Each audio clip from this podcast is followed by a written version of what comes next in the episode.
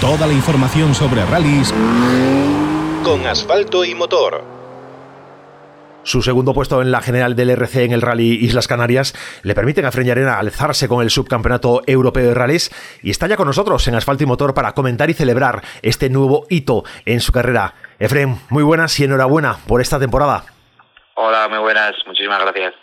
Oye, ¿quién te iba a decir a ti que cuando comenzabas en el mundo del karting ibas a estar entre los pilotos top de Europa? Bueno, la verdad que, que no, la verdad que no, no, no, lo pensaría en ningún momento, ¿no? Pero bueno, eh, también es cierto que siempre, pues bueno, intentamos dar el máximo y, bueno, la verdad que ya en el karting hicimos buenas carreras y, en los rallies pues nos está yendo bastante bien, la verdad. Ya en aquellos años te codeabas con, con la élite, eh, Carlos Sainz Jr., Miquel Azcona, esto ya viene de atrás. Sí, sí, sí, la verdad que yo creo que ha sido una generación buenísima. Eh, estabas ahí Carlos Sainz, Miquel Azcona, campeón de turismos, Pedro Gibran, campeón del mundo de caceta, Les Palou, eh, ganador de la Indy. Bueno, yo creo que estábamos ahí todos pegándonos en, por, siempre por posición de podium y, bueno, la verdad que ha sido una generación muy buena. La verdad que esa generación, eh, gracias a bueno, gracias a los esfuerzos de muchas personas, de las que hablaremos ahora a, continuación, eh, bueno, pues han, conseguido salir adelante porque parecía en esos años que había pocas ayudas para, para los jóvenes pilotos.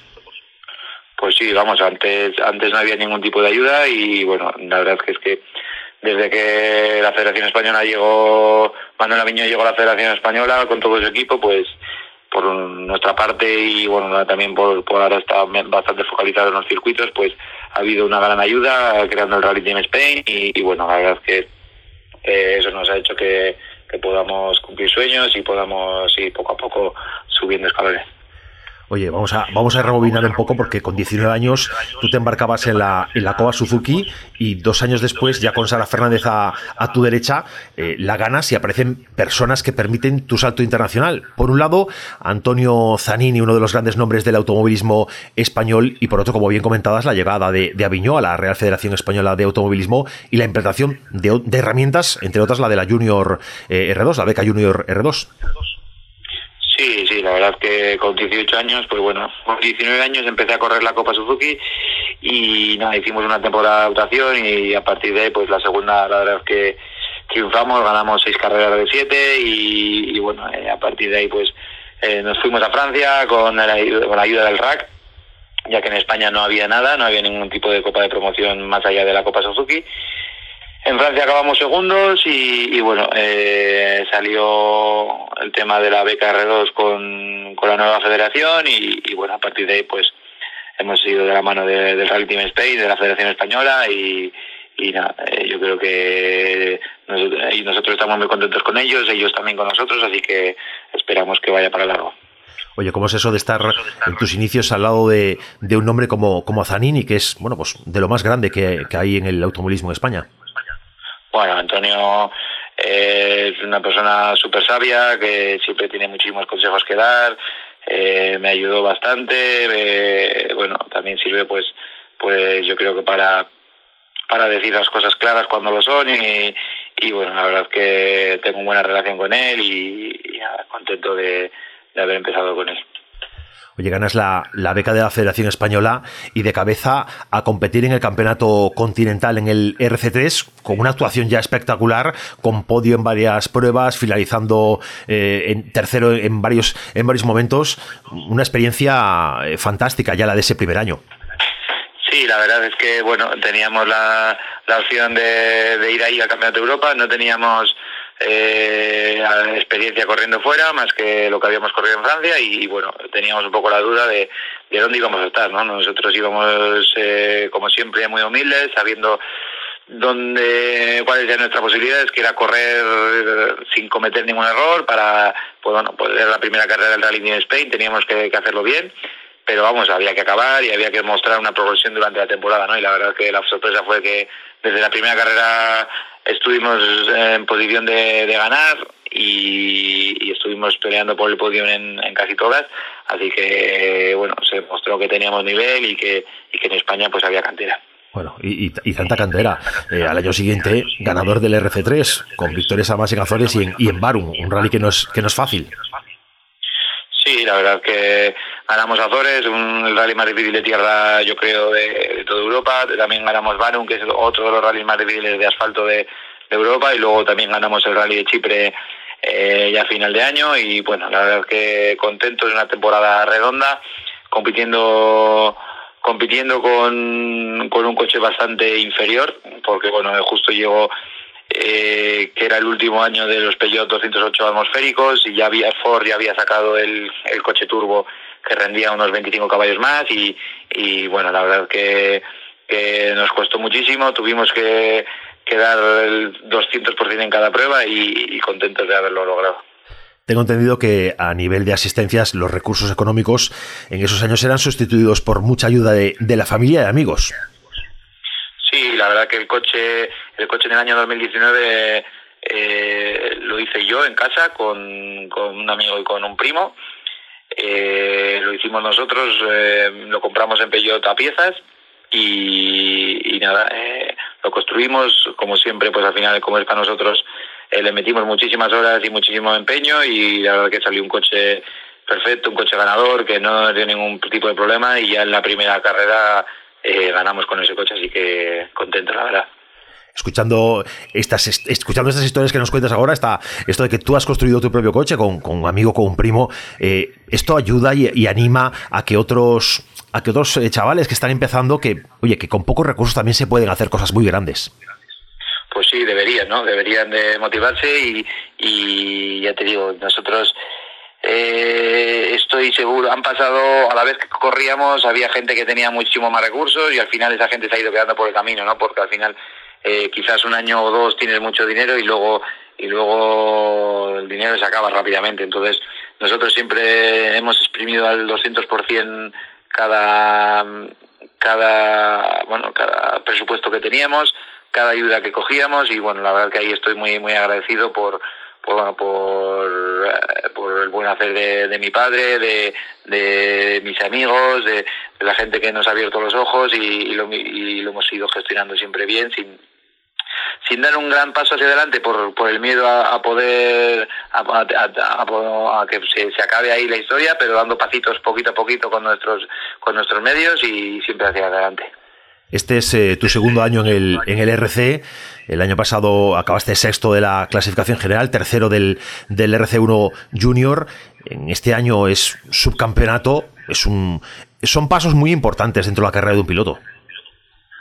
Sí, la verdad es que, que ha sido una temporada, no te voy a decir perfecta, porque no, pero, pero bueno, yo creo que una temporada de, un 9, ¿no? Porque al final eh, el año pasado eh, fue una temporada con el COVID, eh, tan solo se corrieron cinco carreras, cuatro días de asfalto, en tierra apenas había, pro, vamos, solamente tenía una carrera y las dos primeras carreras del campeonato nos tocaba en tierra, ¿no? Y la verdad es que la primera carrera acabamos estos, la siguiente acabamos cuartos, pero peleando por la victoria desde el primer momento, así que eh, yo creo que es un año muy bueno, sobre todo por, por el paso hacia adelante que dimos en en tierra y, bueno, luego en asfalto en Roma y en, en Canarias hemos demostrado que cuando hay grip eh, poca gente nos gana, así que muy contento la verdad. Oye, del año pasado a este, eh, ¿cuánto hay que achacar a, la mejora de resultado al, al, cambio de montura, al paso del Citroën C3 al Skoda Fabia y cuánto hay que achacarlo a la experiencia? Yo creo que a la cambio de montura ninguno. Eh, simplemente porque al final todos los R5 son muy similares en cuanto a prestaciones, solamente hay que encontrar el, el, el setup adecuado. Pero sí que quería destacar bueno la, la figura de, de, de Climent Domingo, el, ingeniero que habíamos trabajado durante tres años. El año pasado, por el tema de ir con un Citroën, eh, bueno, como teníamos una ayuda de Citroën, al final tenía que ir con, con el equipo que me mandaba Citroën y, bueno, con el ingeniero que ellos me mandaban y, y bueno, la verdad es que no estuve muy contento durante todo el año con los, con los setups. Y este año he vuelto a trabajar con, con, con él, con Climent, con mi ingeniero, que, que es el que me entiende, solamente con mirarnos no nos entendemos y, y la verdad que ya desde el momento uno, un coche nuevo en el que nunca lo había probado, que era una montura nueva, pues pues ya te adaptas perfecto y, y, la temporada pues en ese sentido siempre hemos llevado un coche súper competitivo gracias al buen hacer de, de, él. Qué importante es la, la complicidad ¿no? entre todas las partes de un equipo. Sí, sí, por supuesto. Tiene que haber muchísima complicidad, primero dentro del coche entre Sara y yo y luego pues eh, con, con el ingeniero y con, y con los mecánicos pues parecido, ¿no? Tener a, a la gente motivada, a la gente que, que tenga ganas de, de ganar igual que tú, eso es importantísimo al final. Si cuando estás fuera eh, estás en rallies muy raros, con mucho frío, con eh, bueno, estás solo allí y al final tener a la gente que, que, que quiere que quiere estar contigo, pues pues bueno, eso es importante y que al final quieren que ganes igual que igual que ellos quieren ganar igual que tú. Oye, no podemos olvidarnos de, de Sara Fernández, tu copilota que, que, es ganadora del título europeo de, de copilotos. Qué, qué, importante, qué importante es también que, que, esa, ese binomio que es piloto y copiloto funcione y, y estén alineados ¿no? En, en, el objetivo de llegar a lo más alto. Pues sí, la verdad que, que es muy importante, lógicamente. Tienes que estar súper, súper súper compenetrado y, y bueno, eh, luego el tema de, ganar el campeonato pues ha sido una de las razones por las que hemos ido a Cáceres, ¿no? Quería, yo quería que Sara lo fuese, se lo merece de la mejor de, Europa y, nada, eh, contento por, por ella porque al final son 16 años corriendo carreras y, y dando pasitos hacia adelante siempre con humildad que, que bueno, que le han hecho llegar donde, donde está. Oye, yo creo que hace exactamente una semana que hablábamos, yo creo que fue el martes de la semana pasada que hablamos, que estaba todavía el tema del presupuesto y a vueltas. Eh, hubiera sido catastrófico no poder estar en, en Canarias. Bueno, sí, viéndolo ahora sí. ahora después de haberlo conseguido, sí. Igual pues no vas y, ya está. Y te quedas en casa y lo ves desde la, desde la, desde el salón de casa. Pues bueno, eh, la verdad es que creo que no lo merecíamos y gracias al esfuerzo de la Federación Española y de, nuevos patrocinadores, pues lo hemos conseguido y, y, nada, muy contento y al final pues otro título para para casa en el, en el sentido de Sara, nosotros subcampeones y, y bueno, y la Federación Española contenta, el Consejo Superior de Deportes contentos y bueno, una y Sara Fernández haciendo historia, que es la primera copiloto en, en conseguirlo. Oye, sé que es pronto todavía, que se, que se están empezando a mover las cosas ahora mismo, pero, eh, pero bueno, viendo la progresión de tu carrera eh, deportiva, parece claro que la próxima temporada el salto es directamente el Mundial. Sí, sería, sería lo suyo, poder disputar el Mundial, sabemos que es difícil, pero bueno, vamos a intentarlo, vamos a ver qué podemos hacer durante todo este año, durante todo este invierno y a ver hasta dónde llegamos. Bueno, estás entonces confirmas que estás trabajando en esa línea, que, que el objetivo es poder tener un programa mundialista. Sí, la verdad es que es el objetivo, es el objetivo porque bueno, siempre me he planteado los programas a dos años, desde hace ya, desde que empezamos, como te he dicho, en la Copa Suzuki, eh, luego ha sido la 208 Cup, luego ha sido el europeo de dos ruedas motrices, eh, con los R5 ha sido tan solo un año y pico porque el año pasado solo fueron cuatro o cinco carreras con el elenco del coche y bueno, es momento de, buscar nuevos retos y, y bueno, eh, deportivamente creo que el Mundial se nos puede dar incluso mejor que el europeo por, por, por el hecho de que son tramos más largos, rallies más largos, que, que yo, bueno, pues eh, me, igual, me, igual tengo un poquito menos, un punto menos de velocidad, pero, pero tengo eh, una resistencia al 95% durante todos los kilómetros, que, que hay otros que no lo tienen, así que eh, vamos a ver qué podemos sacar. Bueno, resistencia, resistencia y fiabilidad, porque tú eres de los que acaban los rallies, que los empiezan, los acaban. Eh, puede que ese puntito de velocidad sea menor que otros, pero al final lo importante es también llegar hasta el final, siempre. Sí, sí, sí, está claro. Eh, a ver, eh, también hay que ir rápido, no, no vale de nada llegar si te van metiendo 30, 30 segundos todos los tramos o 15, pero, pero sí que es cierto que, que si estás en, en posiciones de en el top 5, peleando por el top 5 y, y estás siempre a 2, 3, 4 segundos del scratch, pues al final siempre hay gente que, que falla y, bueno, pues yo intento no fallar y, y siempre estamos ahí compitiendo al 95%. Efren, yo ojalá, ojalá podamos, eh, ojalá podamos seguir hablando en el futuro, eh, que nos permita, que nos permita la vida volver a encontrarnos eh, en la radio, en asfalto y motor, y ojalá que sea, pues oye, tú como, como piloto mundialista, porque va tocando ya eh, que pilotos españoles vayan llegando, más pilotos vayan llegando, que haya un, relevo generacional importante y que bueno, que haya un desembarco de, como hablábamos al principio, de ese inicio en el mundo del karting, otros que te acompañaban en aquella, en aquellos años están situándose en diferentes competiciones. Bueno, toca también que lleguemos al mundial.